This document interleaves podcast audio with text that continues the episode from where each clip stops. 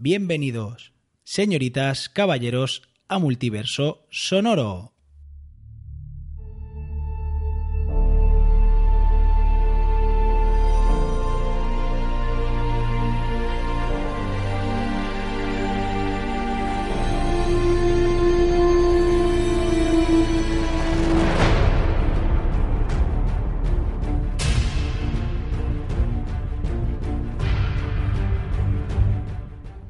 Pues otro mes más estamos en la dosis 2 de Multiverso Sonoro, vuestro podcast de series, cine, cómics y cualquier fricada que se nos ocurra tanto a mi compañero benegloriado, amado Nanok. Oh, qué recibimiento.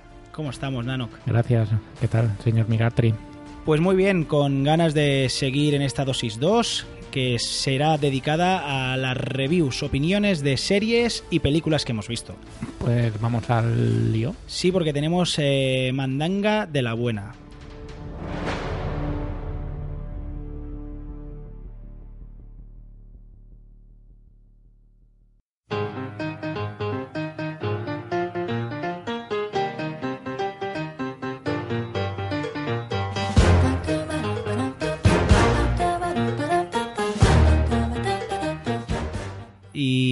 Quieres vamos a empezar con la primera que a mí me hace especial ilusión, que yo creo que este episodio Estaba- debería haberse llamado Universo La La Land, pero bueno, ya quedamos que haríamos eh, un dossier de, de Underworld Hmm. y la primera película de la que vamos a hablar es de la maravillosa La La Land, la ciudad de las estrellas.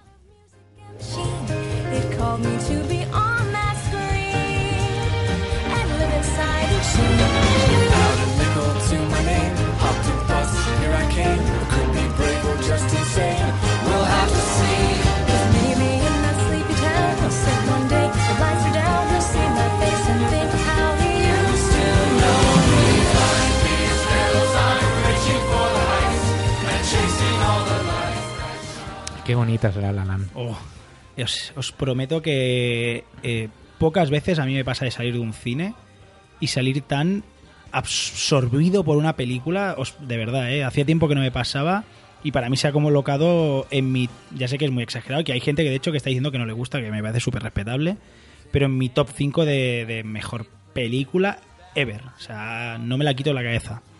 Lo bueno de esta película es el, el, el tufillo, pero esta vez es tufillo positivo, Este eh, positivo. A, a películas antiguas, Sí, eh, es, musicales. es- este. es una oda al cine, Sí, sí. al cine de los 60, de los musicales clásicos.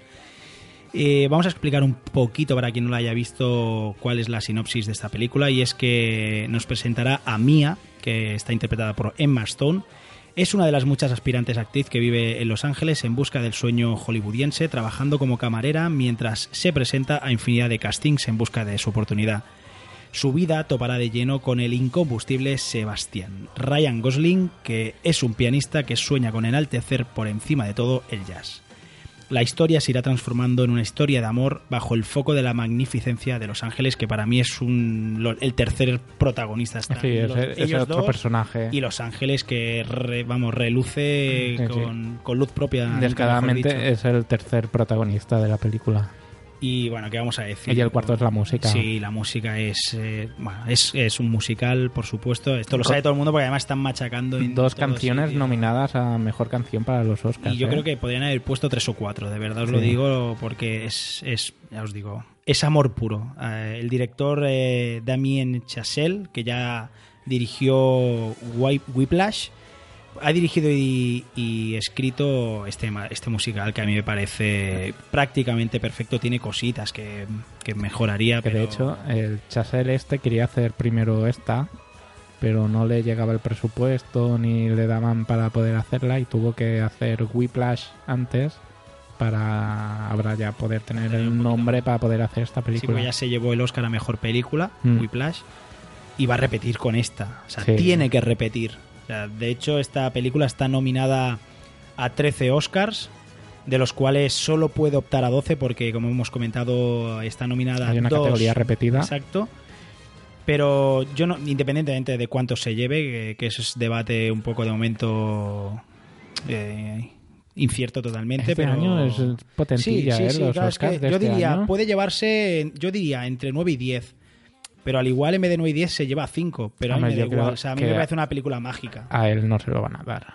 No, yo creo que actor no. Yo creo que se va a llevar, bueno, aparte de varios técnicos eh, musicales y tal, o sea, de la parte... Sí, no, pero a la carnaza, vamos pero a la carnaza. se va a llevar a mejor actriz, sin lugar a dudas, se lo tiene que llevar Emma Stone porque hace un papelón eh, estratosférico. La película es ella. La película para mí se la tiene que llevar. Sí que es verdad que me faltaría revisar alguna de las candidatas que no he podido, no me ha dado tiempo a ver. Mm. Pero da igual, eh, dudo mucho que aún no las he visto, eh, pero dudo mucho que me, me impacten tanto como esta. El guion puede que... El guion es donde al igual ahí está un pelín más justito, porque al final la historia no deja de ser eh, una historia de, de la conoce chica, persecución de un sueño, es- porque lo que me gusta, está. Que, que es el, el final, no lo vamos a contar, pero me gusta mucho porque no es el típico final de historia de amor. Ya está, con esto pero- ya lo has contado. No, no, no, no, pero hay, No hace hay que- falta queda, leer entre queda líneas. Mucho, queda mucho que ver y la verdad que a mí me parece una historia... eh, tiene una secuencia inicial rodada con un plano secuencia Mm. espectacular. Esa la autopista, esa secuencia es brutal. Pa, pa, pa, Eh. Ryan Gosling que aprendió a tocar el piano para esta película. Todas las secuencias son él. No hay doble de manos ni hay ningún doble. Es, es increíble. Y hay interpretaciones chungas ¿eh? de piano ahí. Sí, sí, sí. Pero bueno, si a mí ya os digo, 10 de 10 monetes, sin lugar a dudas. Para mí prácticamente perfecta. Un día sacaremos el ranking de monetes y ya veremos la disparidad de... Sí, yo, yo regalo monetes a Doju, ¿eh? Yo voy dando No, pero monetes. esta sí es recomendable mil por mil. Y pasamos a la siguiente porque ya os digo que tenemos mucho, mucho, mucha cosa que hemos visto y si no, no nos va a dar tiempo. Y la siguiente no es otra que múltiple. Fíjate cómo está. Es increíble. Pero a mí me gusta. Eh, perdone, señor, se ha equivocado de coche.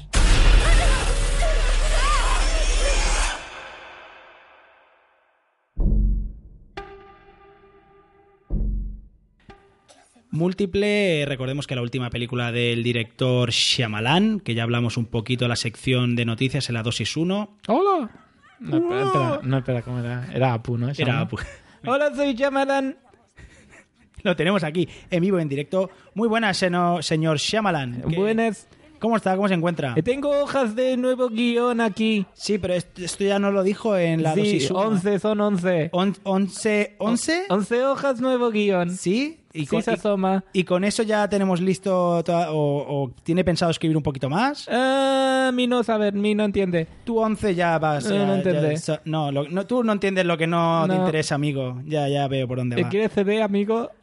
No, no, señor Shyamalan. CD, película. Shyamalan, no caigas en los tópicos, por favor, señor Shyamalan. Película protegido, amigo. ¿Quieres protegido? Ni protegido ni protegida, ya, ya está bien, ya está bien. Tengamos la fiesta en paz. Una rosa para su amigo. Ya está bien.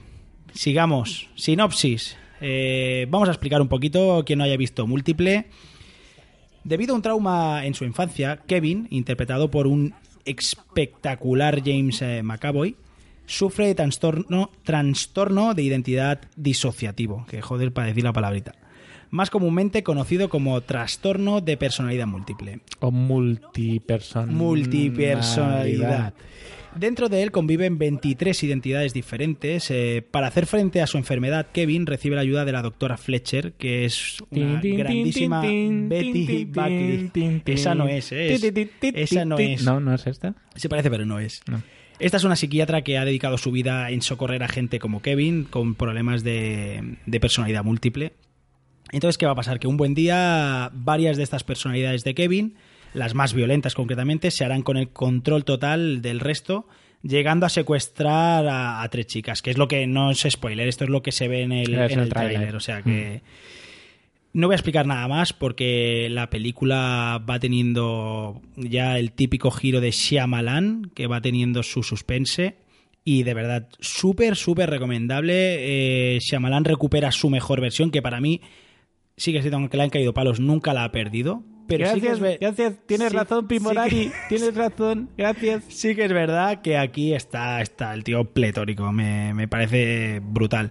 y James McAvoy que interpreta... a- tengo hojas guion nuevo. que, que- que sí, que sí, que sí, Shyamalan. Ya. Sienta- siéntate allí. eh, Sí, por favor, por- puedes apartar un momento? siéntate, Shyamalan, allí, anda. Que va, tengo-. Que sí, que sí. Eh, mira, ves a buscar. a- Corre, corre, ves a buscar. Vale, gracias. Eh, James McAvoy hace un papelón, porque hace un papelón que va transformándose con su interpretación en varios personajes. Eh, por ejemplo, eh, veremos a Dennis, que es la parte obsesivo-compulsiva.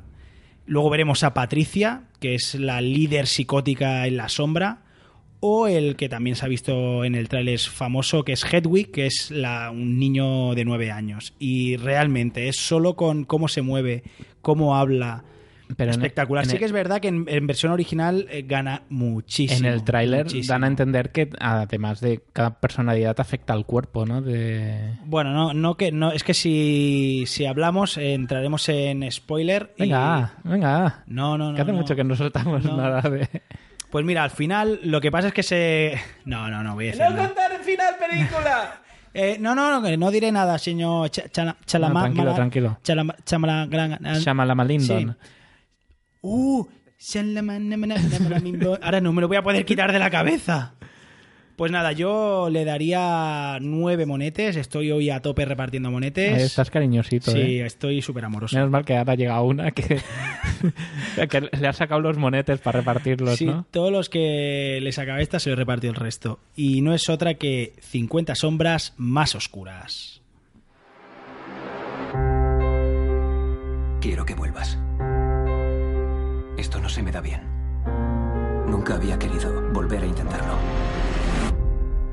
Ven a cenar conmigo. Está bien, vale, cenaré contigo. Porque tengo hambre. Pero solo vamos a hablar. No has estado rápido, Gray.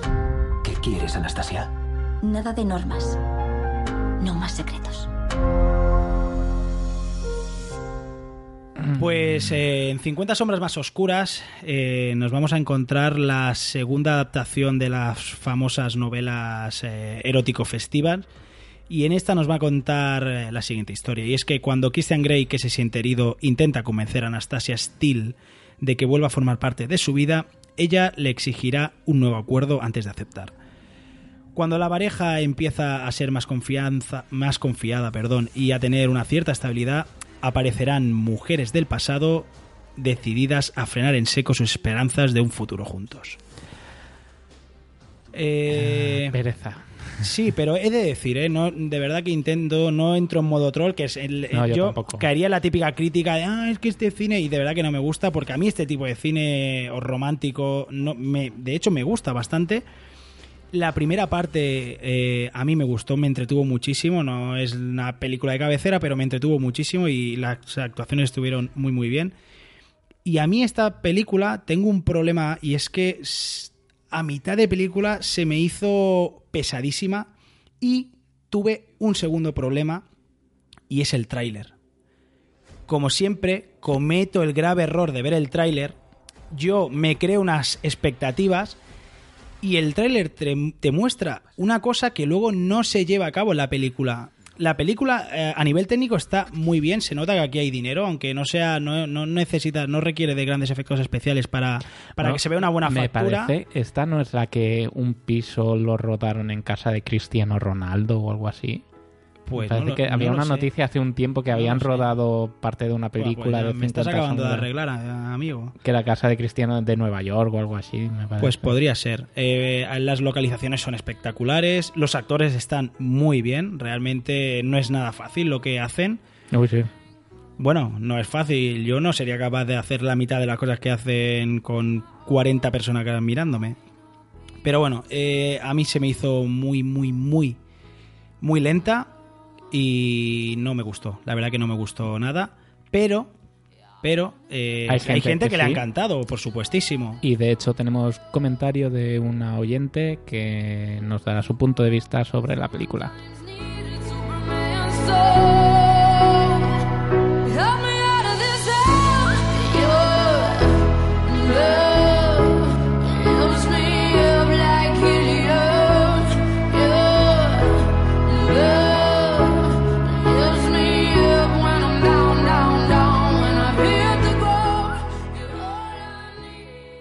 Pues nada, ya habéis escuchado nuestra opinión al respecto y por primera vez, en primicia mundial, tenemos a dos invitadas en Multiverso Sonoro.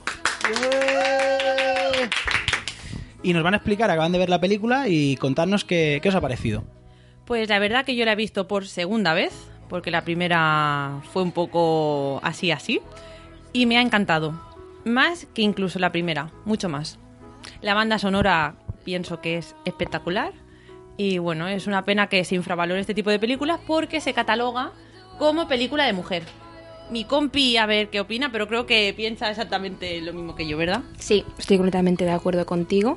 Y se le debería dar también una visión un poco más profunda y, ver también el- la superación que, que demuestra el protagonista de, por el trauma que tiene de pequeño y que realmente el amor puede con todo. Mm, Es que poco más puedo decir después de lo que ha dicho ella. Es una película de amor. A ver, sí que es verdad que si yo no me he leído los libros, pensaba que iba a ser un poco más sexual y me he encontrado una película de amor que a mí personalmente me ha gustado mucho. ¿Y los actores eh, cumplen? ¿Están al nivel o qué tal? Él está buenísimo. Información totalmente subjetiva. Mucho mejor que la primera. No, no, la verdad es que lo hace muy bien y ella para mí creo que hace un papel muy, muy bueno. Sí, yo creo que son los, los actores, especialmente ella, me parece que es la idónea para hacer este tipo de papel y hay una complicidad entre ellos muy buena, brutal, sí. Muy bien, pues no sé, ¿queréis comentar alguna cosita más de banda sonora o...? Bueno, la banda sonora para mí merecería Oscar. Pero bueno, ya sé que no va a ser. Así que nada, esperaremos febrero del 2018 ansiosas por volver a ver al Grey. Y por cierto, yo que he leído los libros, también tengo que decir que sí que aportan mucho más los libros y tiene mucha más información, pero, pero están muy bien las películas, pese a todas las malas críticas que tienen. Pues muy bien, pues ya está, ya tenemos aquí la opinión de dos oyentes, porque nos oís siempre, ¿verdad? Hombre, sí, por Sí, sí, sí. ¿Sabes cómo se llama el podcast, no? ¿Cómo se llama? Multiverso sonoro. Muy bien. Pues nada, Nanok, ya has escuchado, devolvemos la conexión. Hasta luego.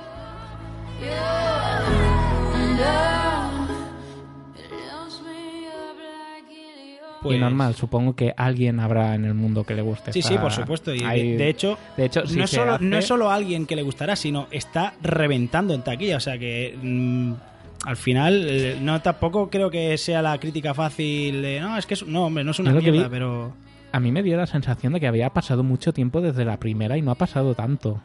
Yo pensé que ya no la iban a hacer, No, porque estaba como olvidada. un par de años. De hecho, ya- ahora ya, para que supongo que no se alargue tanto en el tiempo, la tercera ya está grabada. O sea, se grabó simultáneamente la segunda Mm. y la tercera, están las dos rodadas. Y ahora ya entrará en fase de montaje, de, pe- de postproducción. Que, que no es No, no, no, hace- no, gracias. Se quiere ir, por favor. Ya, ya está, ya no vamos a hablar más de sus películas. Vaya, váyase, por favor. Es que voy a hacer película segunda parte de... No diga nada, no diga nada. Ya está bien, por No favor. diga nada. ya está bien, por favor, se lo pedimos. Pues bueno, pues eh, pasamos a la siguiente película. ¿Qué te parece? Perfecto. Pues venga, va. ¿Cuál, cuál le metemos? Batman, la Lego película. Debe de ser emocionante ser Batman. Gracias, me estoy poniendo rojo que lo flipas debajo de la máscara. ¡Batman! Prego. Supongo que se irá a casa y montará un fiestón, rodeado de amigos y top models en ropa de deporte. Hola, ordena. Ya estoy en casa, ya estoy en casa, ya estoy en casa.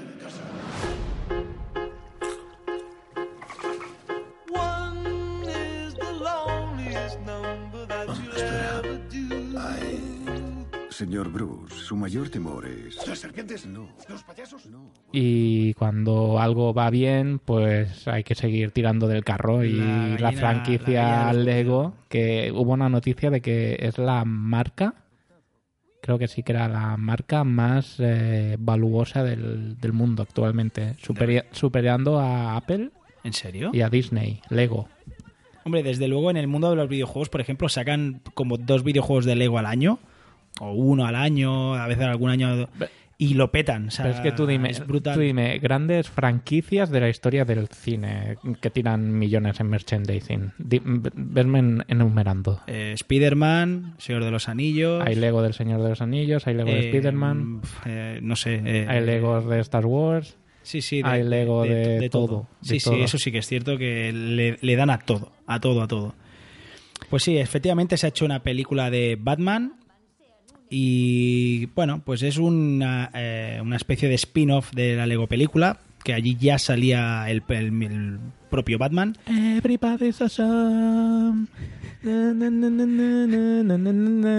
Casi no te gusta cantar, ¿eh? A ti tampoco. No, no me cuesta, no me cuesta, ¿eh? Pues en esta ocasión el irreverente Batman, que también tiene algo de, artista frustrado, frustrado. Frustrado. Aquí el disléxico soy yo, no me quites el papel. En esta ocasión, el irreverente Batman, que también tiene algo de artista frustrado. Me cago en la puta, tío, ¿será posible? Todo se engancha. Madre de Dios. Venga, va, vamos allá. Vale. En esta ocasión, el irreverente Batman, que también tiene algo de artista frustrado, intentará salvar la ciudad de Gotham ante un peligroso villano, el Joker. Pero no podrá hacerlo solo y finalmente tendrá que aprender a trabajar con sus demás aliados. Bueno, al menos sabemos con ciernes de que eh, tenemos una película buena de Batman. Pues de hecho, tras la pátina de humor que tiene la película, yo me atrevería a decir que tras la trilogía de Nolan es una de las películas que mejor ha sabido entender a- al, al personaje y no solo lo entiende, sino que además como por supuestísimo es una película de humor, se ríe de sí mismo, es en plan de yo soy Batman y soy el puto amo. Y todo el rato, toda la película se va riendo de eso y en plan, ¿tú cuántas ideas buenas has tenido? Cero, yo he tenido 10 millones, espectacular, de verdad que es- en ese aspecto eh, pilla la esencia de cada personaje, de cada malvado. No, lo bueno es que, hostia, DC podía dejar de hacer sus planes cinematográficos y hacerlo todo en plan Lego. La Liga de, la Justicia, Lego Película. Aquaman, Lego Película. Sí, a- a- Saldrían más parados, ¿eh? Yo lo único que le encuentro un pequeño problema y es que, por ejemplo, ahora mismo están promocionando eh, Batman. Está en los cines Batman, la Lego película. Y es que en la, propio, en la propia película te ponen un tráiler de Ninjago, que es la siguiente película de ninjas Lego que dices, coño, pero si eh, se acaba de estrenar esta y ya me estás promocionando la siguiente... eh, eh, no, no, desde luego, o sea, está claro que... No hace falta. Lo que sí que quería comentar, que me ha, me ha llamado mucho la atención de esta película, es el doblaje. Y es que Batman, por ejemplo, lo, lo dobla en España Claudio Serrano, que es el, que, el actor de doblaje que dobla a todos los Batman, a- tanto en animación como en las películas de Nolan, de Ben Affleck, etcétera, etcétera. Soy Batman. Exacto. Eh, José, José Coronado, por ejemplo, da vida a Alfred, al mayordomo de- del Caballero Oscuro. Berta Vázquez, que es la actriz que, que salía en Vis a Vis, la morenita de piel. Sí. Y aquí la sorpresa, que a mí me, me- A mí me- me- explotó el cerebro, y, y- que es Juan Antonio Bayona, el director, aquí dobla a Superman. Y Eh. diréis, hostia, qué, qué, qué gracia, qué bien. Pues no. Todo el arte que este hombre tiene como director, que para mí es un director top, no solo español, sino a nivel mundial, me parece de lo mejor, es horroroso, horroroso como dobla Superman. O sea, cada vez que hablaba Superman era como, Dios mío, pero ¿por qué? O sea, ¿por qué? O sea, ¿de quién es amigo este hombre para que lo metan aquí? No sé, no sé qué motivo hay detrás. Igual hay un motivo que es como bien estaría, guay. estaría en plan, "Jo, no, no puedo hacer Guerra Mundial Z2, ¿qué voy a hacer? Es- Oye, que estamos hablando aquí Batman la Lego película. No, no, ah, es- pues mira, ¿tenéis un trozo para mí? Es horroroso. Y claro, en la versión original eh, a Superman lo dobla Channing Tatum, que, hombre, pues no, es, lo no es lo mismito. mismo. No es lo mismo. No sé, a mí la, la verdad que la película me ha gustado mucho. No es una película que pasará a los anales de la historia como la mejor película de animación, por supuestísimo, pero para pasar un buen rato y divertirte, eh, la verdad que está muy bien. El director es Chris McKay, que bueno, eh, dirigió también Robot Chicken y Genial, Titan Maximum, que no sé cuál es Titan Maximum. Ahora mismo no, lo- no la sitúo, no sé si es una de animación, Animación, de DC, sí. debe ser. Y bueno, aquí la verdad que muy bien. La verdad que tiene, tiene un punto muy, muy chulo. Tengo ganas de, de verla en versión original porque el Joker es Zack eh, Galifra, Galifianinski. Sí, sí. El gordo de, el gordo de Resacón. Siempre es lo mismo, el gordo de resacón. El gordo de Resacón. Y puede ser brutal. Pues sí, la verdad que eh, en versión original gana mucho, seguro. Segurísimo, porque además he visto algún fragmento y, y gana muchísimo la película.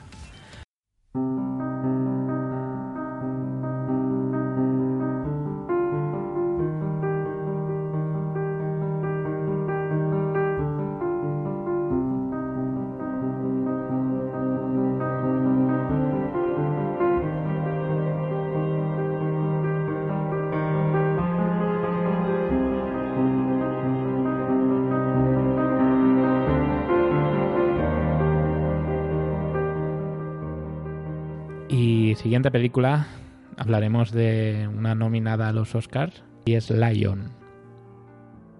Eh, dos hermanos en la India eh, viajan en tren y se quedan en una estación para buscar trabajo. Uno de ellos, el mayor, se va a buscar el contacto para el trabajo y el pequeño se queda dormido en la estación. Cuando se despierta, eh, no encuentra a su hermano y buscando, buscando, pues va buscando y se mete en un tren.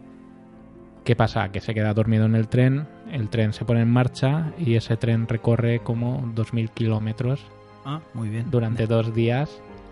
Cuando el tren llega a su destino, el niño queda totalmente perdido. Y es la historia de este niño como por avatares de la historia. Es una historia real. Lo adopta una familia australiana. Y cómo llega a un punto en que decide buscar sus orígenes.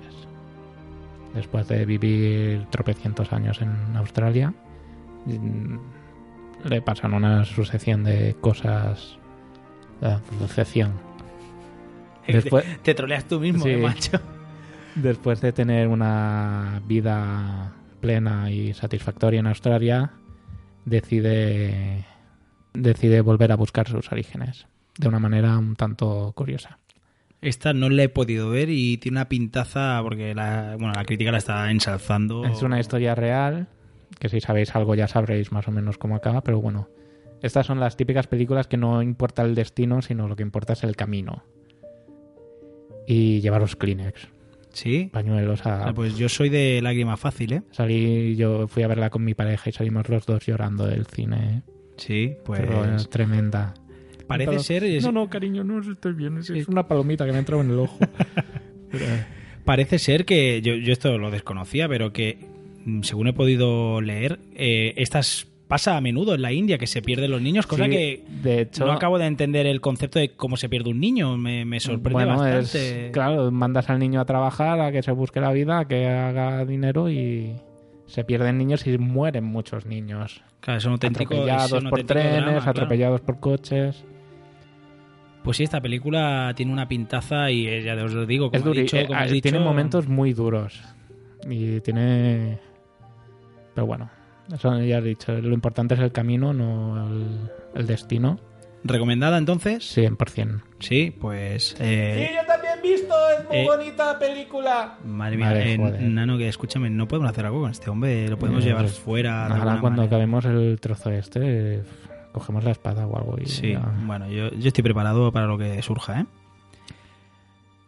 Pues eh, pasamos, si te parece, al ¿Puedo universo... hacer un comentario más? Sí, hombre, por favor. eh, estás en tu casa, no osaría yo moverte de aquí. Es que en esta en- aún no he hablado de Japón aquí. Anécdota japonesa de David.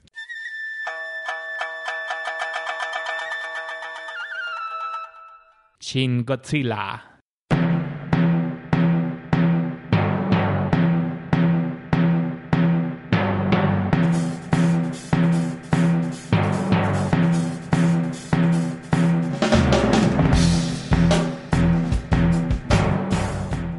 Venga, va, métele, que sé que le tenías ganas, va. Le, le tengo ganas, más que nada porque me quedé con las ganas eh, de... Cuando estaba en Japón se estrenó esta película. De hecho, creo que lo comenté, pero en el cine había una campaña publicitaria que era. Godzilla saliendo por detrás del cine, del edificio del cine, que sería un edificio como de 10 plantas, pues un- una cabeza y una garra de Godzilla saliendo por detrás Si lo enviaste al grupo de Telegram. que de- se veía desde la lejanía, que era brutal. Y bueno, es una adaptación contemporánea del clásico kaiju japonés Godzilla, Que está hecha por el director, por dos directores, uno el de Neo Genesis Evangelion, el gran anime por excelencia de los últimos tiempos de Japón, y también con la colaboración de que hace el que hace Ataque a los Titanes. No sé si has visto esta. Sí, sí, sí, por supuesto. Sí, sí. Pues entre los dos se han cascado la película. De hecho, la banda sonora tiene muchos trozos de Evangelion. ¿Entre los dos se han cascado o...? A Godzilla. Ah, Sí. y, y, pues no habrán acabado muy bien. Perdón. es que- Peliculón. Es una película que a lo mejor aún la podéis encontrar, en- a lo mejor ya no, porque solo estaba en pocos cines y a una hora solo. Se puso en la época de Train to Busan, ¿no? Algo así. Sí. Creo que las dos cintas venían del... del- Lo que pasa es que eh, Tren a Tubusan este o Tubusan eh, está doblada, ¿no? Creo que sí, sí, sí. Shin Godzilla no, era en versión original subtitulada. Toma ya. Que recomiendo Bueno, tiene, verla. claro, tiene su gracia, claro. Claro, no es lo mismo ver. Que, oh, nos ataca un monstruo. Hombre, dicho así, con esa entonación tan guay, porque también has traído un... al- Sí, tengo aquí un ¿Sí? intérprete japonés que me lleve a ¿Y Japón. qué, ¿Y qué le pareció la cinta, señor Takamura? ¡Oh! grande! ¿Muy grande, ha dicho? Sí. Ah, o sea, que es una mezcla de japonés-españolo. ¡Baila! Mm. ¿Baila? ¿Cómo? Me estoy, No, me, no, me estoy perdiendo... Yo tampoco lo entiendo mucho.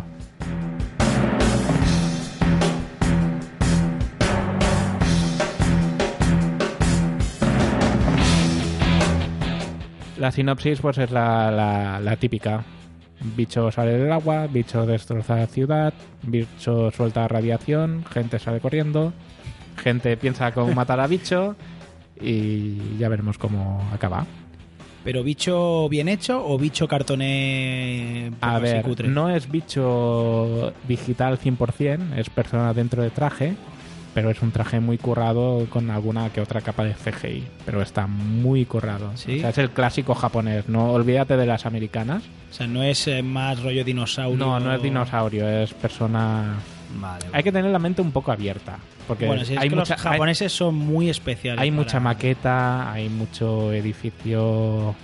Está bien hecho, pero no... Bueno, es como la película de animación de Ataque a los Titanes. Exacto. Está bien hecho, pero hombre, eh, Sí. no es América, no es, Se esta- nota no es que- Hollywood. no, se nota que la piedra que cae pues es Polyexpan un exacto, poco. exacto, se nota. Pero, Pero es- bueno, es pero es, peliculón. es muy curioso. Es muy- es un mundillo curiosísimo. ¿La recomiendas entonces? Sí, 100%. Sí. Sobre todo si has estado en Japón porque puedes reconocer sitios emblemáticos. La anécdota japonesa de Nanok. pues muy bien. Eh, ¿Nos queda alguna película por hablar? No. ¿No? Pues si te parece bien, pasamos al universo seriéfilo.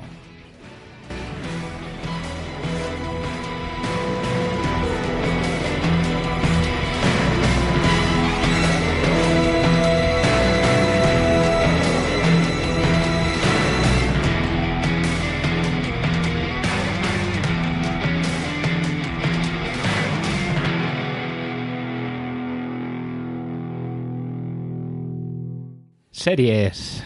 Y empezamos con la sorpresa para bien o para sí, sí, mal. sí. Aquí, esta es la sección en la que somos muy similares, pero siempre tenemos disputas. Bueno, a ver, alguna, alguna cosa tenemos que, que ser divergentes. Uy, qué mala, qué mala, qué mala, divergente. es muy mala esa película. Y además ahora estoy pensando, divergente eh, eh, significa lo que quería decir, porque al igual he, metido, he querido meter un palabro y me lo he inventado. Divergente es que di- divergen, ¿no? Sí, Es ¿no? que Vale, iba- convergentes iba bien. es que convergen. Vale, vale, digo, que ahora, Qué gran eh, explicación, ¿eh? ha quedado muy claro todo. ha quedado muy a mí me ha quedado muy gráfico. Bueno, pues vamos con la primera, que es de OA.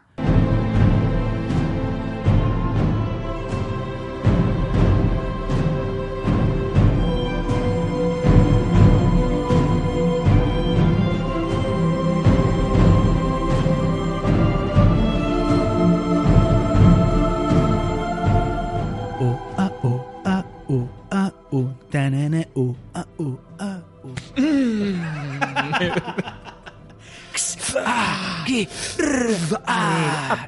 ¿Qué te qué? Esto que no la haya visto está diciendo que están haciendo estos dos idiotas. Por favor, es muy... Sí, quien la haya visto entenderá el, el, el sonido esto que está Yo solo por esto ya la serie pierde. No, hombre, no. Bueno, no. Ahora explicaremos un poquito. Bueno, empezamos por la sinopsis y luego eh, decimos que nos ha parecido. luego rajamos. Venga, va.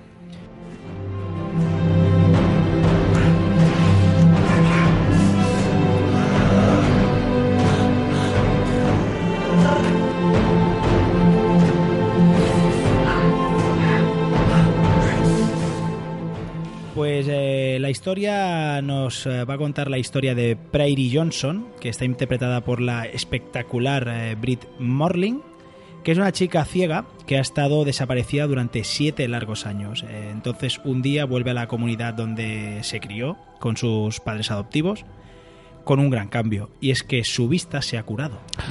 O sea, se va ciega y cuando vuelve, siete años después, que nadie sabía dónde estaba, eh, ya ha recuperado la vista y bueno, y no da una explicación al principio muy coherente de lo que le ha pasado. No da ninguna. Eh, no va- de hecho, no da ninguna, No da exacto. Al ninguna. principio era como, no, no entiendes nada, pero bueno. Eh, algunos de sus vecinos creen que es un milagro, mientras que otros opinan que es algo peligroso, un temible misterio que habrá que resolver. Entonces la historia nos va a ir narrando poco a poco. Bueno, eh, ella es la que nos va a ir En narrando. primera persona, exacto. Mediante flashback nos va a situar eh, como dos, dos flashbacks. Uno cuando era ella pequeña, porque ella viene, procede de Rusia. Y un segundo flashback que es la historia de estos siete años donde ha estado. Con un grupo de, de feligreses prácticamente. Se hace una mini secta. Sí. eh, donde va a ir explicando dónde ha estado ver. y cómo se ha curado. A ver, ¿por dónde empezamos aquí? A ver, sin, sin spoilers, Ya, es porque difícil. es complicado esta serie. Hablar sin spoilers es muy, muy difícil. Es una serie, para empezar, que bipolariza muchísimo la opinión. O sea, yo creo Sí. que no te deja indiferente. Es o te encanta O te o- da la sensación de que has perdido, son capítulos de una hora, son ocho capítulos, has perdido ocho horas de tu Sí. vida, ocho o nueve horas de Yo tu vida. estoy en la posición y en la postura de que me parece mágica. Se me parece una serie diferente, arriesgada y, y a mí me enamora la historia. Me encanta. Yo soy de los que opinan que podían haber hecho algo grande y se han quedado a medias. Ya os decimos, eh, es muy difícil hablar de esta serie sin destriparla. Muy, muy, muy difícil, porque a poco que empieces a explicar, eh, pierde. Es una serie que se basa mucho en los giros, Sí. el- en el misterio y en no saber muchas veces diferenciar entre lo real, lo irreal, entre si está, si existe, si no Sí, existe claro, lo que ha pasado. Juegan con esa ambival- ambivalencia de si es real lo que cuenta, si se lo está inventando, si exacto. cuadra, si no cuadra. De hecho, y esto lo mantienen literalmente Hasta hasta, el final. O sea, el ult- acaba y hay gente que tú te puedes hacer una idea y otra persona puede tener otra eh, idea totalmente Sí, sí. diferente. O sea, Do- es, do- esa la percepción personas- de que parece que hayas visto dos series diferentes. Calla. Eh, No me deja hablar, tío. Que dos personas pueden estar viendo dos series diferentes, viendo la misma serie. Sí, la verdad que... Pero es que para mí es muy planica. No es muy plana, es muy... Uf. Sí, no, no te ha llegado. Y A todo el mí- síndrome de sí. Estocolmo que hay en la serie y tal. A mí, me, a mí me ha gustado mucho. Está escrita y producida por eh, Britt Marling y Zal Betmanglich. Y además, eh, cosa curiosa, que el Es la- productor, la- la- es, la- uno de los productores, hay varios, uno de los productores es Brad Pitt. No, y que la actriz principal es co-directora, coproductora, coescritora. Ah, este, pues esto no lo sabía. Este, Sí, este la sí que chica no me parece sabía. que la, la historia está coescrita por la, la chica esta que es ciega, que no es ciega. Está coescrita con otro tío con ella. Pues no sé, a nivel actoral a mí me, me han gustado mucho. Ella hace un papel que no es nada fácil, porque es como muy histriónico en puntos, es autista en otros, hace un personaje, tiene un personajazo. A veces Eh, para darle de hostias. Sí, sí, claro, es, es una, es un, bueno, tiene muchas carencias y, y la, y la A mí, verdad que no. Lo único que me sorprendió de esta película es cuando aparece otro personaje, el último personaje en aparecer, que dice, coño, ¿qué hace este aquí? Está aquí. No diremos nada. No diremos nada. No diremos nada. Ahora, Esto queda en off, off the record, ¿eh? pero cuando vi a Paz Vega ahí, digo, coño, ¿qué hace esta tía aquí? Yo tuve que buscarlo porque era como. Es, es Paz Vega, tío. Y Sí, era en plan. Se lo dije a una compañera de trabajo que la estaba viendo y me dice, no, esa no es. Digo, que, Que sí, que que sí. y no, no, lo he mirado y sí, sí, es Paz. Vega. Bueno, esto, esto se puede decir, no es spoiler. Ah, bueno. Es un personaje más. No, No sé, ya veremos. Pero cuando vi, digo, coño. Sí, sí, es como muy está, raro. Está, está a punto de ser viejuna ya, Paz Vega, ¿eh? Sí, está en Se el le- punto este Está que al punto de... un par de años. Un hervor más y está en- pasada ya. En unos añitos está lista. Sí, sí. Pues bueno, pues aquí, da, aquí queda nuestra opinión así un poquito diferenciada A de esta mí, serie. yo podría haber vivido sin esta serie. Yo, en cambio, ya os digo, a mí me ha parecido especial. Como mínimo, no os diré que es la mejor serie, vamos, ni, ni mucho menos. Pero me parece una serie muy, muy especial. Que por cierto, había dudas de si iba a continuar o si acababa. Y se ha confirmado que Segunda se renueva temporada segunda temporada. O sea sí, que sí. me parece una noticia extraordinaria. No sé, a la gente le sobra el dinero, porque no, no lo entiendo si no. Mm, Como mínimo está dando que hablar, que no es poco. O sea, luego ya os digo que la crítica es un poco. Hay gente que la está machacando y hay gente pues que la que, que le ha encantado. Entonces, bueno, veremos en la segunda temporada cuál de los dos perfiles tenía razón. Que no. Yo lo siento, Pues pero no. pasamos a la siguiente. Y la siguiente es una, una joyita, una nueva joyita de HBO. Y es The Young Pope.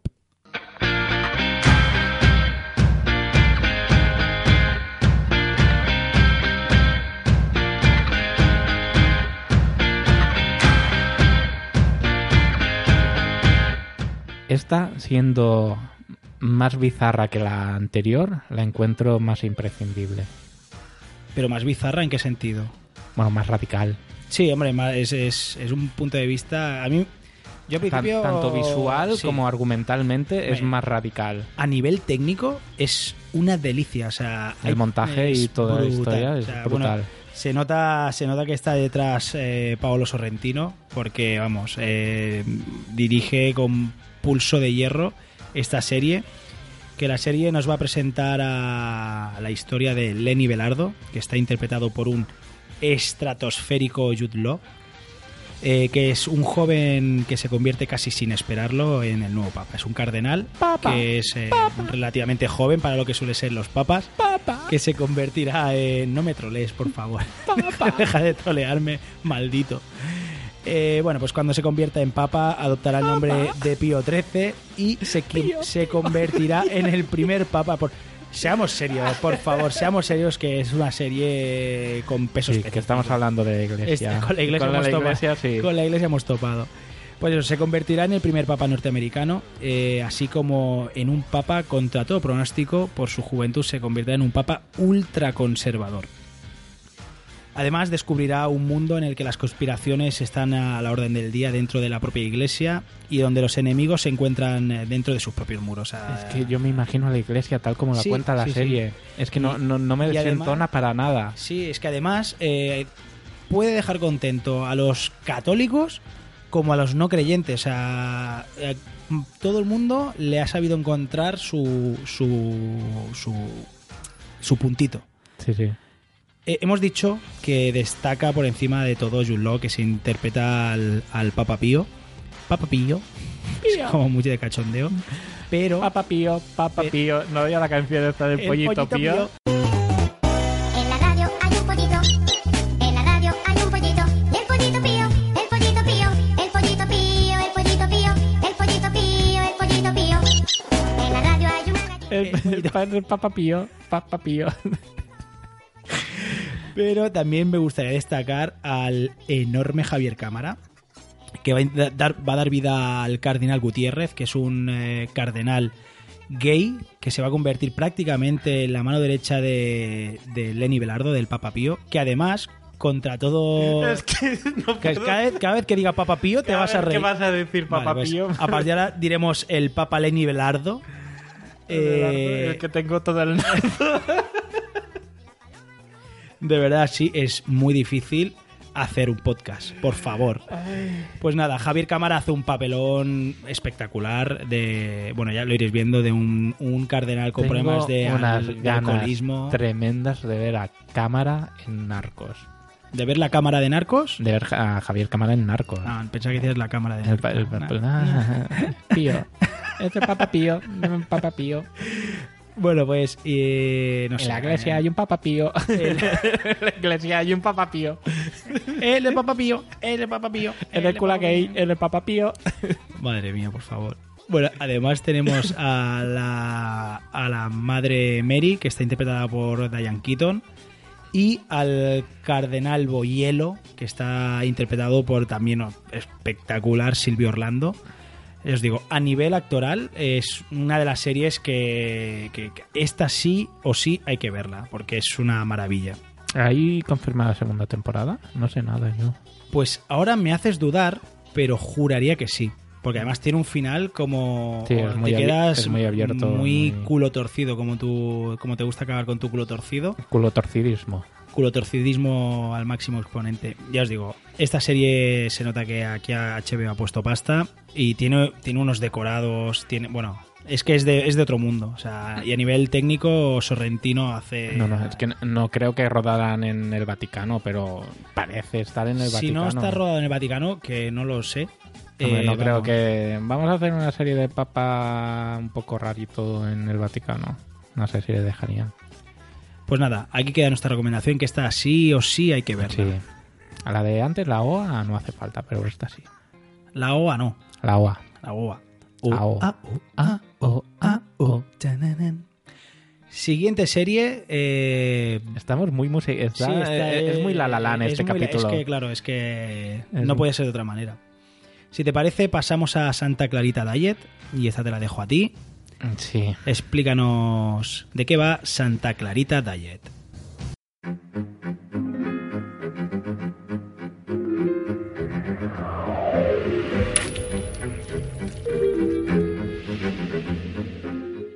Y la sinopsis de Santa Clarita Diet eh, dice lo siguiente.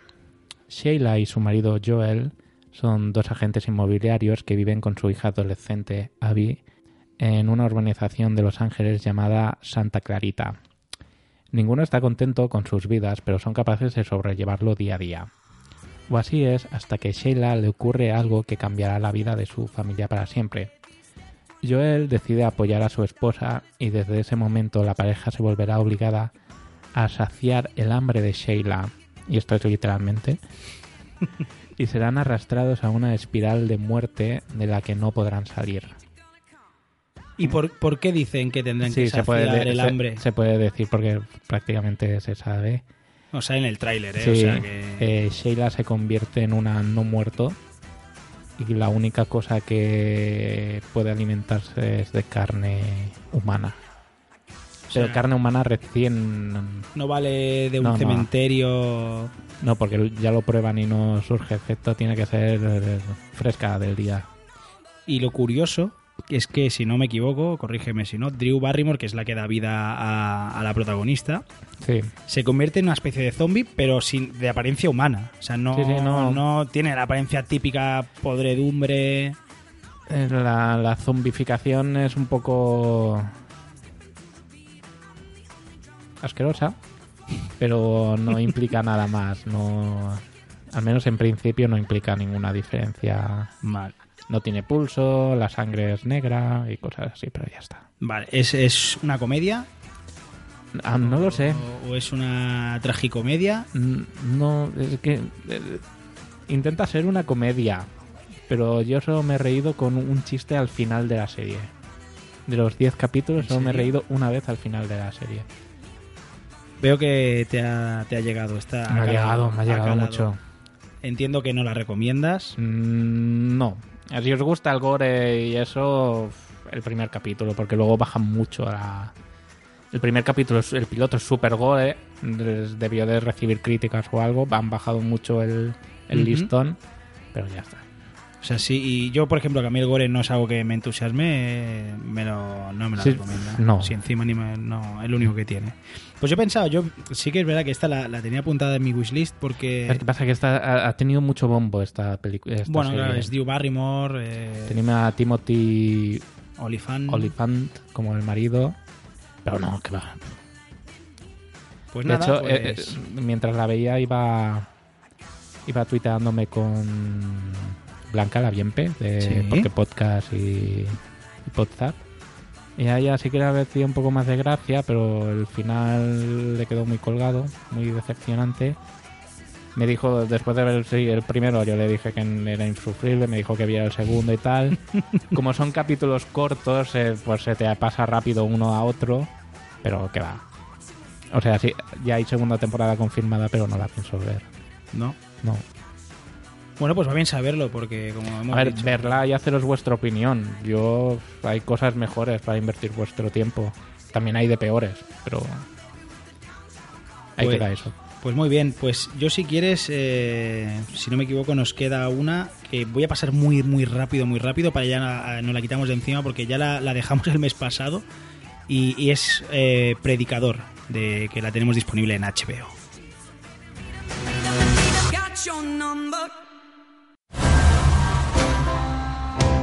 La historia gira en torno a reverendo Jesse Caster, Dominic Cooper, eh, que es un predicador en el pequeño pueblo tejano de Anvil, y un buen día es poseído por una entidad eh, celestial y esta criatura le otorgará el poder eh, de, de la voz. La voz que es un poder... De que- apretar un botón y que se gire un No, sillón. y- no, no, exactamente. Este poder lo que hace es que, bueno, pues todo lo que dice prácticamente, la otra persona está obligada a hacerla, lo va a hacer sin dudarlo. Si le dice salta por el puente, saltará, si le dice reza mucho, rezará, etcétera, etcétera. Es Killgrave. Sí, es un, es, sí, es un trasunto de Killgrave. Es una adaptación de los famosísimos cómics de Preacher. Y aquí, pues los directores Seth Rogen eh, y Evan Goldberg son los que se ocupan de, de llevar a cabo este proyecto. Con, los, con Dominic Cooper en, eh, como protagonista, Joseph eh, Gilgun que da- interpretará a Cassidy, que es un vampiro. Y bueno, pues eh, Tulip, que será interpretado por eh, Ruth Niga, etcétera, etcétera, etcétera. ¿Niga? Para resumir, eh, a mí me ha parecido muy entretenida. Me ha parecido técnicamente está muy chula. Tiene van saliendo ángeles que buscarán recuperar esta entidad celestial. Eh, cazadores que buscarán recuperar esta entidad. O sea, es eh, Aquí, digo, un vampiro. Lo que había gustado, que no gustaba a la gente, era que se, en un momento se separa bastante del cómic. ¿no? Totalmente. Se, se- mm, se separa muchísimo. Respeta muchos personajes. respe- sale Caraculo. Ya os digo, Cassidy está muy bien. Pero sí que es verdad que la trama es, es que realmente es muy diferente. Aunque la esencia está ahí, porque es, eh, el poder es el mismo y los personajes son los mismos. En la original en el cómic explota todo y se tiene que huir de pueblo en pueblo. Y aquí no, aquí supongo que para ahorrarse Decorados, eh, ¿no? decorados, Sí. pues eh, no pasa nada de esto y él sigue en el mismo pueblo.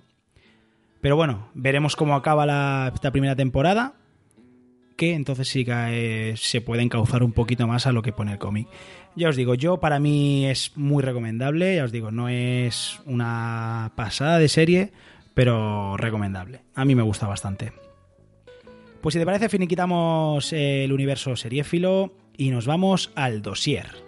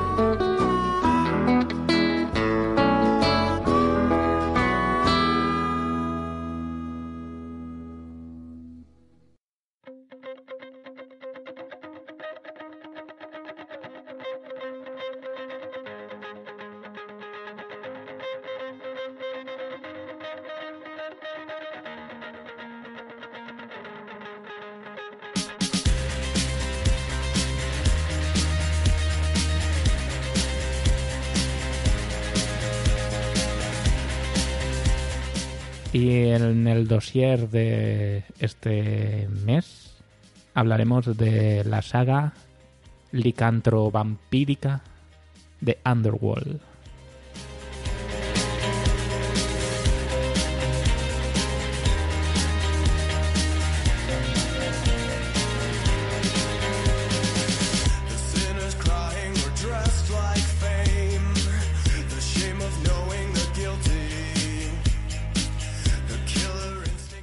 Y es que recientemente se estrenó la última película de la saga, que creo que ya no está en cines. Eh, bueno, en algunos, en Algunos multisala sobrará. sí que habrá, pero bueno, pero porque ya en pocos. Hmm. Y haremos un repaso por las cintas de dicha saga. Que nada más y nada menos eh, llevan cinco ya. O sea, Llevan cinco. Tela marinera. Yo no sé si te pasó, pero cuando oí que estaban haciendo esta película, hace. Mira, la primera es del 2005, 2006, 2003. 2003. 2003. En el 2003 o 2002, cuando oí que estaban haciendo esta película, era del palo. Hostia, hombres lobo contra vampiros. ¿Cómo no se me ha ocurrido a mí? Brutal. Era algo tan, tan claro y ¿cómo no se me ha ocurrido a mí escribir algo así? Y bueno, empezaremos para seguir el orden en el que salieron las películas. En, no, eh, va. Todo lo contrario. Sí. Y hablaremos de las películas en orden eh, Real, real de, la línea historia. temporal, exacto. sí. Que no cronológico de cómo se estrenaron. Exacto. Y la primera empezaremos hablando de Underworld, la rebelión de los licántropos, del año 2009. Eres la guerrera más audaz que he visto jamás. Pero debes aprender a ser leal. Sin lealtad entre nosotros, nada nos distingue de las bestias que nos acechan.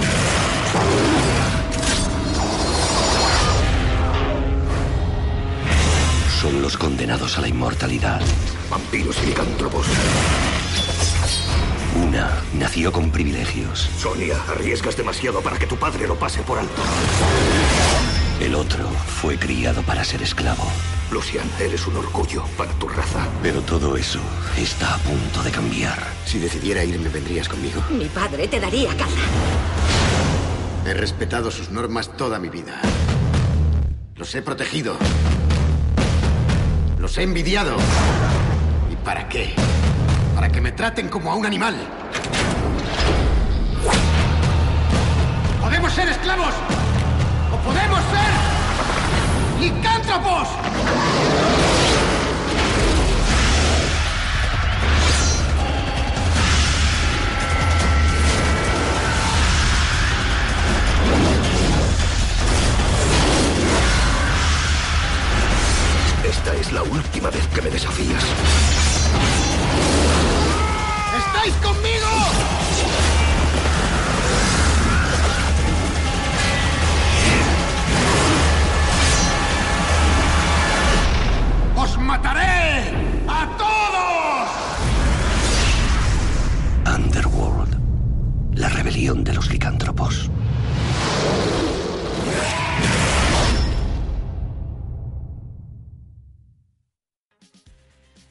Nos sitúa en el origen del conflicto entre los vampiros y los licántropos.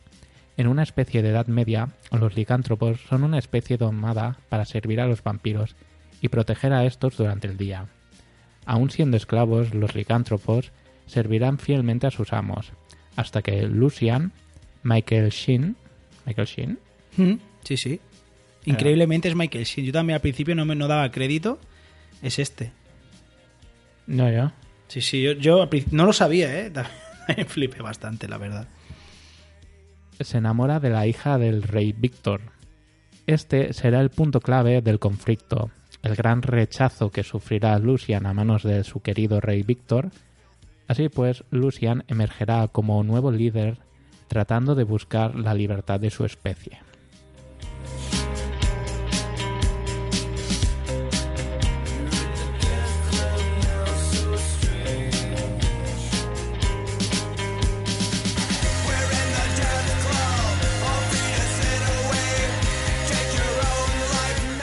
Es la entrega de menor presupuesto, pero lo que lastra a la película es no contar con su gran protagonista, que era Kate Beckinsale. Vale, pues esta película no es horrorosa, de hecho no está, no está tan mal como algunas críticas eh, para mí, eh, se, se ha encargado de, vo- de vo- vociferar. Pero desde luego sí que es algo un pelín más floja. Hay gente que al revés, ¿eh? hay gente que le ha gustado más esta que otras por la ambientación más medieval, pero yo la encuentro un pelín, pelín por debajo del resto. Eh, la actriz protagonista no es el único cambio que sufrió la cinta, sino que además el director tampoco fue el mismo. Aquí, en vez del el, el director de la primera segunda, las riendas las cogió Patrick Tatopoulos, que es la única cinta que tiene en su que hacer como director. El resto nunca había hecho de director este señor, siempre había sido pues eh, jefe de decorados y efectos visuales. Y bueno, aquí lo pusieron de director y el resultado no es malo, pero bueno, No. para mi gusto es un pelín, un pelín inferior. Yo creo que aquí el problema es que esta fue la tercera en orden de estrenos. Sí. Y claro, las dos primeros ya fueron muy potentes. Entonces yo creo que a mucha gente le dio un poco de bajón. Que retrocedieran tanto, contaran esta historia, que es una historia... Que está bien, per se, Sí, está que, bien. que- que es muy... Es, es interesante de conocer, es el Sí, origen. Y es un origen muy bueno. pasan de puntillas. A veces en la 1 y la 2 no acabas de entender exactamente eh, por qué hay esta animadversión tan bestia entre las dos eh, razas. Y aquí te dicen el porqué, el poco a poco, como, claro, es que eran literalmente esclavos. Se Sí, ve sí. cómo los trataban como, como, como escoria. Es más, en las otras dos cintas siempre hay referencias a todos Sí, estos sí, hechos. sí. Pues entonces, eh, si te parece bien, seguiríamos con la primera, la original, que es Underworld, que es data del año 2003. La guerra se había vuelto más peligrosa. Las armas habían evolucionado.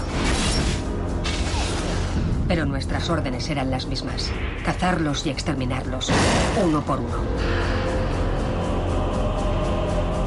Unos son los malditos inmortales. Una familia que anhela el poder y la riqueza. La cadena nunca se ha roto. Nunca en 14 siglos. Otra, movida por la venganza. Pronto venceremos a los vampiros en su propio terreno. ¡Chupa sangre! ¿Ves a este humano? Es atractivo. No estoy segura, pero empiezo a pensar que los licántropos le están siguiendo. Hola, Michael. ¿Por qué te persiguen?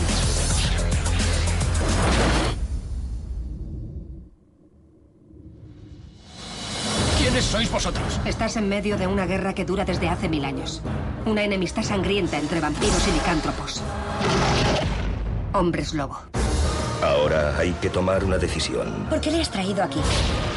Me ha salvado la vida. Entre un juramento de hace siglos Su mano no tiene nada de humano. Es un licántropo. y un poder No puede darse tal unión. más fuerte que la venganza. Tendrás suerte si convenzo al Consejo de que te perdone la vida. La absolución será tuya en cuanto acabes con Michael.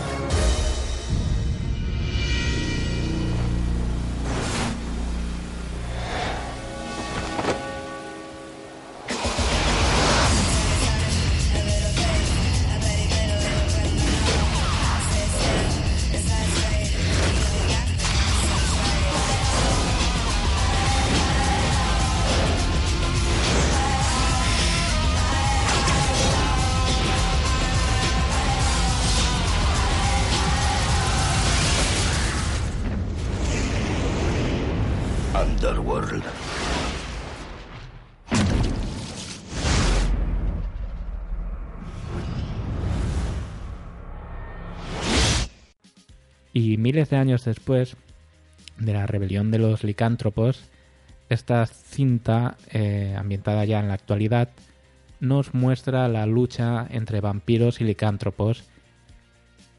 La trama gira en torno a Selene, que es una poderosa guerrera vampiro.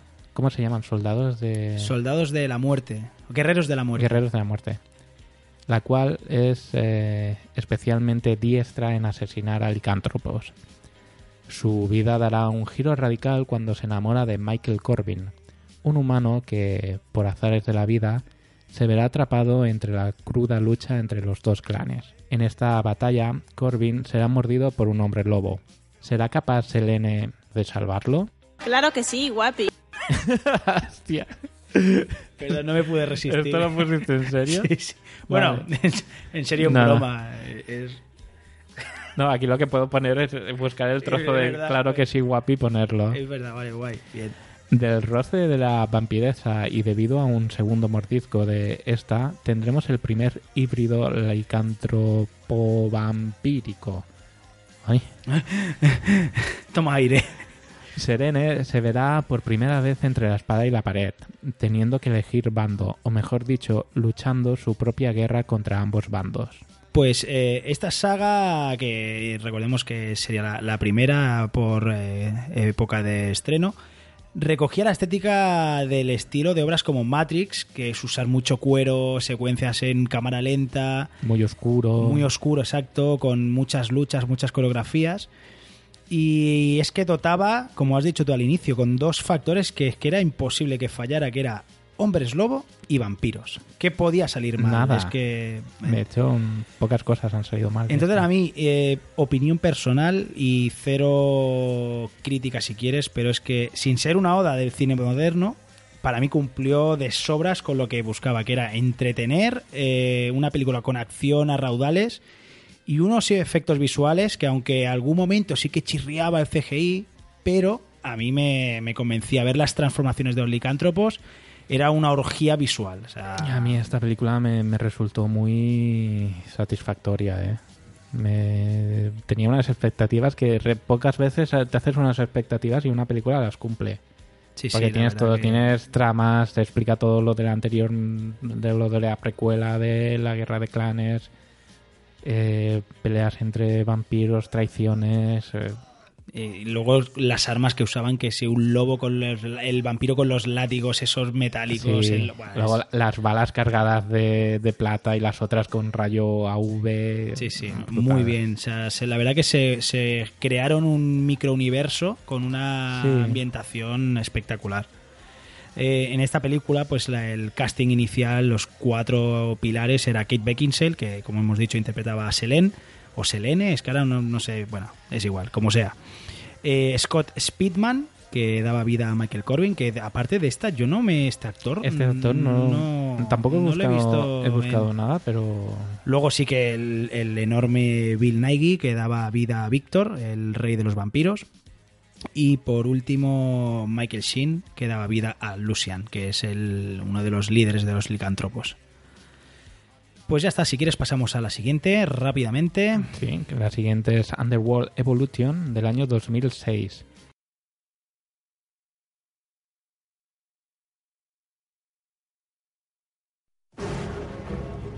Parte de la historia está basada en la verdad, otra parte en mentiras. La guerra entre vampiro y licántropo ha durado durante siglos. Yo fui un soldado leal en esa batalla, pero fui traicionada. Y ahora los de mi propia especie se han vuelto contra mí. Aunque solo yo poseo la llave para salvar nuestro futuro.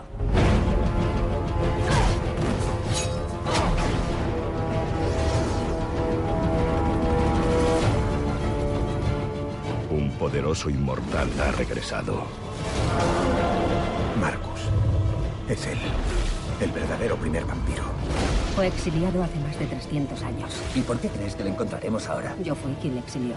Jurando liberar un mal inimaginable. Solo hay una forma de derrotarle. Encontrad a la chica y traédmela.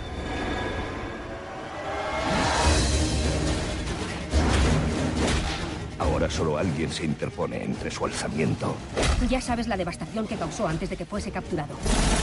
Y la destrucción de toda la humanidad. Pronto te ahogarás entre licántropos.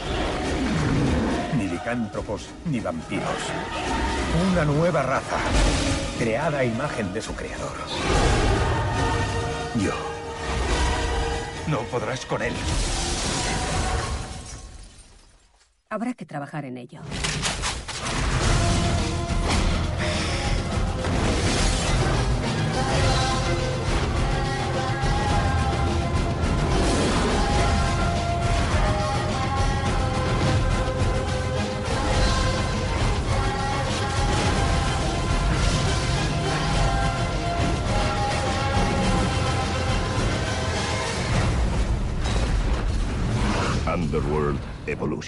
Tú eres la única esperanza.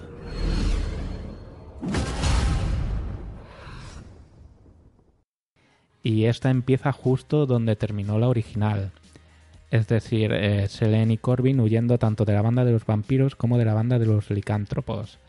La situación llegará a tal punto que uno de los poderosos vampiros ancianos, Marcus, despertará de su letargo para impartir justicia y dar caza a los fugitivos. Además, unos personajes que provienen de un laboratorio también estarán interesados en obtener a la pareja por sus peculiares habilidades. Sí, aquí ya se va creando, van ampliando la, el tipo de personajes, porque por ejemplo, eh, Marcus que mencionas, era aquí un vampiro, en vez de, hasta ahora eran todos mm, Bueno, de, de- al- de apariencia humana. Estaban como la- la- las que le llaman los pura sangre, ¿no? Sí, Por así decirlo. Habían tres, tres o cuatro vampiros pura sangre. que tiene la habilidad de convertirse pues en el típico de historieta antigua con alas, en vampiro ya con, con cara pues eso, más con sin nariz, más un De poco hecho, repugnante. Aquí es- ya se habrá contado la historia esta, ¿no? De que es el un, un hombre inmortal que tiene dos hijos y a uno lo muerde un vampiro, un murciélago, se convierte en un vampiro de estos que se puede transformar. Sí. Y el otro lo muerde un lobo que se convierte en un hombre lobo. Exacto. Y toda la descendencia pues ya son las guerras. Y Marcus es uno de los descendientes directos de este linaje. Exacto. Muy bien, buen apunte porque eh, muy bien, me ha gustado mucho. Se nota que me lo he visto hace poco. ¿no? A ver, la ambientación en esta sí que es más lúgubre eh, que la original. Sí. La original tenía un era, era oscura, pero esta todavía es un pelín más allá. Pero es una segunda parte muy digna. ¿eh? Sí, porque además meten más decorado urbano, más ciudad, que la primera habían obviado un poquito. van huyendo, se van Exacto. moviendo más, eh, vemos más situaciones. Y los efectos visuales son bastante mejores A todavía ver, se que recaudaron pasta sí. y ya también ya tienen un background detrás. Exacto. Y entonces aquí, pues eso, mismo elenco y mismo director que, que en la original Underworld. Y después vendría Underworld El Despertal. ¿verdad? Despertal, Selal. Abril Serral. Y yo también sé abrir celular. Este tío no se va, eh. Maldito. Y la tercera, que vendría después, justo, sería Underworld El Despertar, del año 2012. Hoy es un día que cambiará el curso de la guerra. La epidemia que ha asolado esta ciudad puede estar llegando a su fin. Es posible que los científicos hayan descubierto por fin el camino que nos lleve a hallar la cura. El sujeto 2 ha escapado y estará por aquí. Eliminadla. Ahora.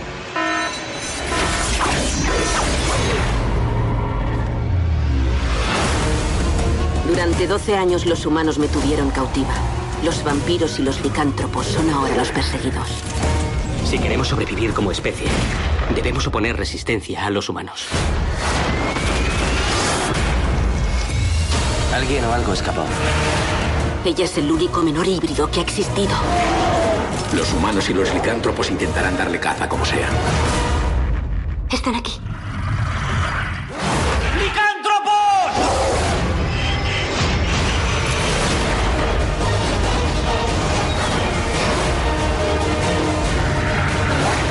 Han creado un ser que doblaba el tamaño de cualquier licántropo conocido. No sé lo que quieren de ella, pero voy a arriesgar mi vida. Tu especie nunca será tan poderosa como nosotros, por mucho que os esforcéis. No me conoces muy bien.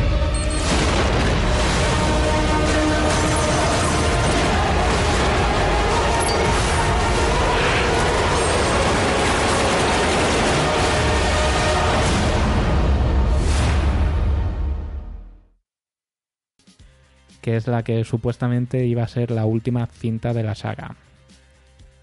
Eh, nos presenta que tras haber pasado 15 años en un estado similar a la criogenización, Selene despertará y descubrirá que tiene una hija de 14 años, mitad vampiro y mitad licántropo.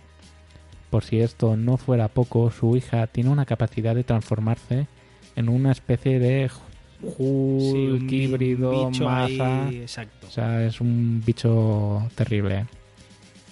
Otra novedad es que los humanos dan caza tanto a los vampiros como a los licántropos. Sí, porque hasta esta historia los humanos habían pasado totalmente... O sea, los humanos no tenían conocimiento de todo, o por lo menos la gran parte de la humanidad no conocía el secreto de licántropos y vampiros porque se ocultan a...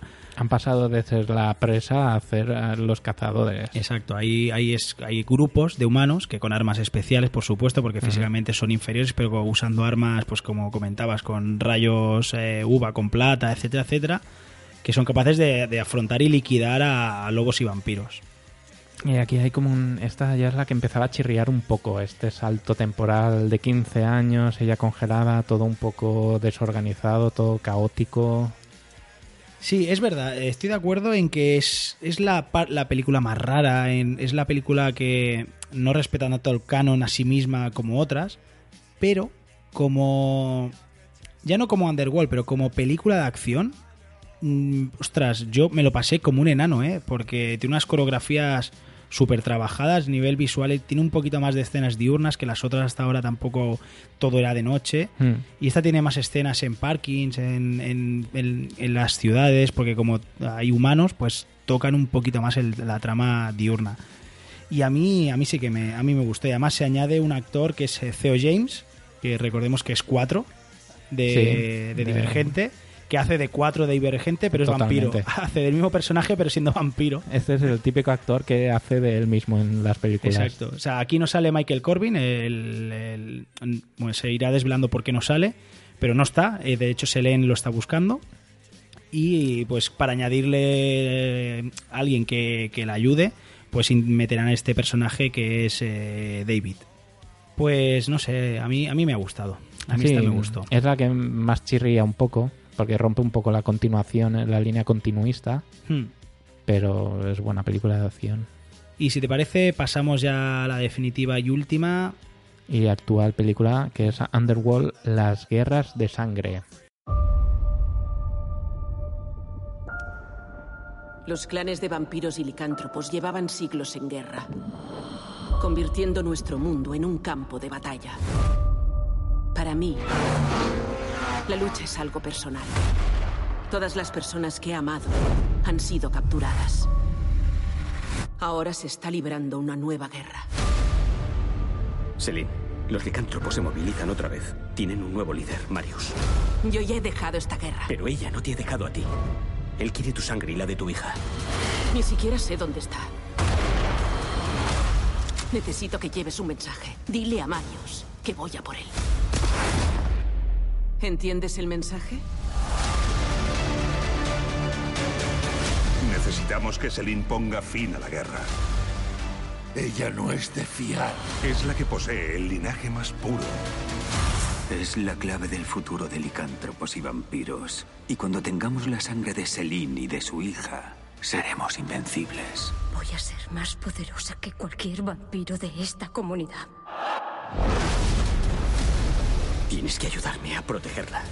Tienes que ir al norte. Allí encontrarás respuestas.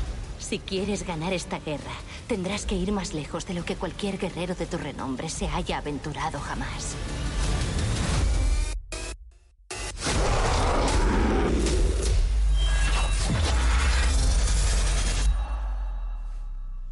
Imposible. Ahora nada la detendrá.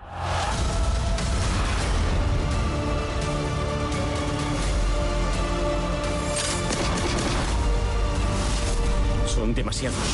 ¿Parezco preocupada?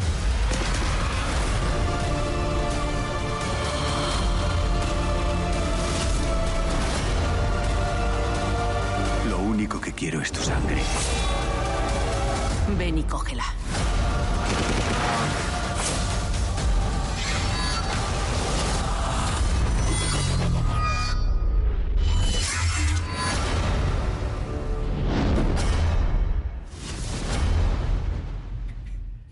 Y como nos tienen acostumbrados, la guerra sigue y seguirá por el paso de los de- decenios.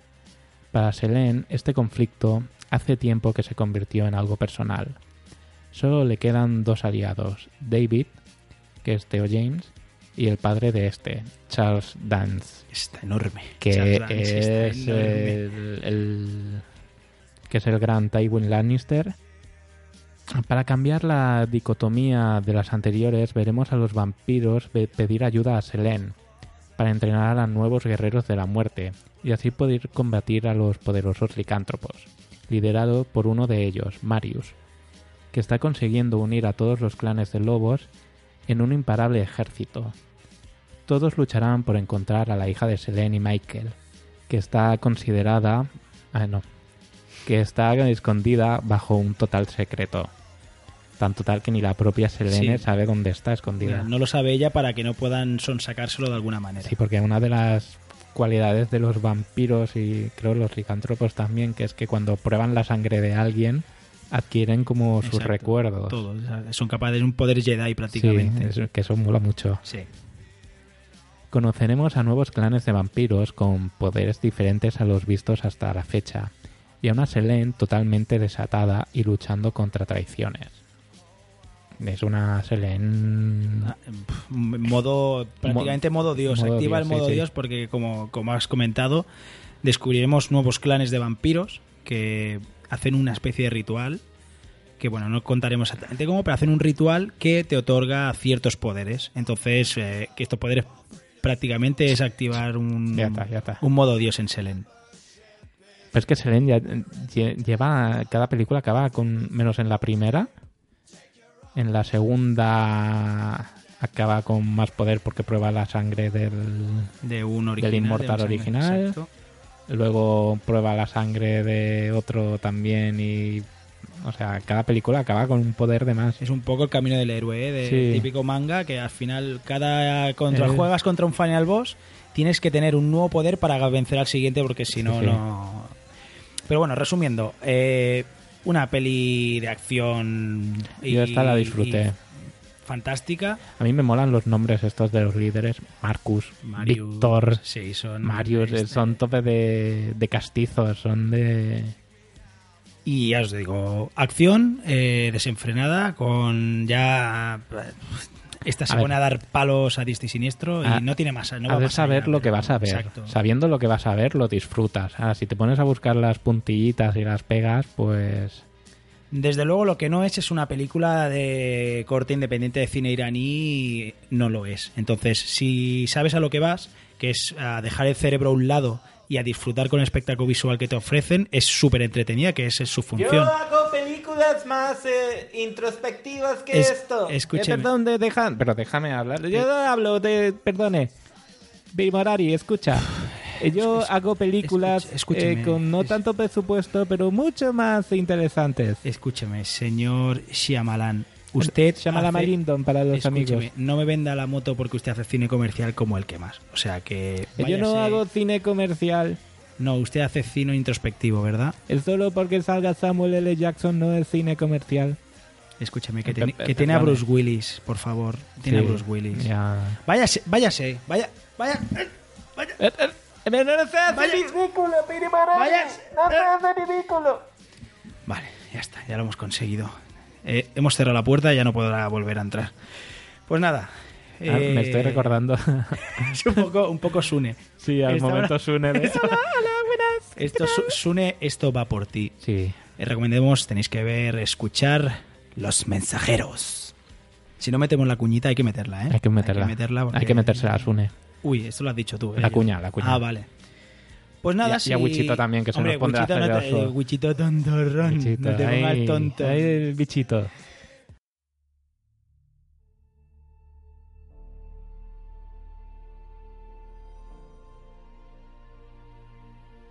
Pues nada, que si te parece, vamos a ir finiquitando esta dosis. ¿Cómo lo ves? Sí. Completita, ¿no? Hemos, Oh, metido, hemos metido candela, ¿eh? De la buena. Aquí ha cundido. Pues nada, señores, como siempre recordaros, nos podéis encontrar en redes sociales, en el Twitter del programa, que es Arroba multisonoro. En el nuestro personal que tú tienes. Arroba guion bajo nano guion bajo, porque arroba nano ya estaba cogido, cabrón. Como te pillo y te fundo. ¿Quién eres? Arroba ¿Quién eres? nano, Quiero conocer- cara, arroba nano, quiero conocerte. Y el mío que es arroba Miguel Gatri. Ah, eh, Una nota. Es que siempre que aparece una nueva ah, red social, eh, aplicación, de lo que sea, que hay que registrarse, yo voy corriendo, corriendo. ah, y pongo nano que siempre hay alguien que ya la tiene pillada, tío. No sé quién es ese tío que se me adelanta siempre. Pues ahora que lo podríamos invitar un día. No sé. Al Nanoc original. El nano original, me cago en la... Y bueno, y también tenemos nuestro perfil de Facebook, que bueno, es Multiverso Sonoro. Y ahí, pues como siempre comentamos, vamos subiendo alguna noticia, alguna cosita para, a- bueno, pues ir comentando la actualidad. Dejarnos comentarios de lo que os ha parecido y si estáis de acuerdo con nuestras opiniones y sobre todo si estáis en contra, decírnoslo en las notas de iVoox, en los comentarios de iTunes, dejarnos, aunque nos pongáis a poner a parir, pero ponernos cinco estrellas. Es básico, ¿eh? Que lo leeremos igualmente. Si nos ponéis a parir nos parece bien, pero con cinco estrellas hay que ser Sí, elegante. Si no, podéis ponernos a parir, pero si no ponéis cinco estrellas no lo leeremos. y os vamos a, a- a banear, o sea que vosotros mismos. No, ahora en serio, poned lo que queráis, danos cinco estrellas o, o un cheque, un jamón o lo que sea. Y sobre todo enviarnos audios, por favor, que siempre lo pedimos y nos ha llegado por lo menos... Uno o ninguno. O sea, eh, más o menos. Envíanos audios, señores, que queremos, eh, estamos pensando en meter una sección del oyente y nos gustaría tener vuestras voces en el programa. Y nada, no nos alargamos más. Recordad que habrá Una tercera dosis. Con cómics, comiteca, podcast, recomendación de podcast y cualquier tontuna que se nos pase por la cabeza. Nos despedimos. Un abrazo. Adiós. Hasta luego.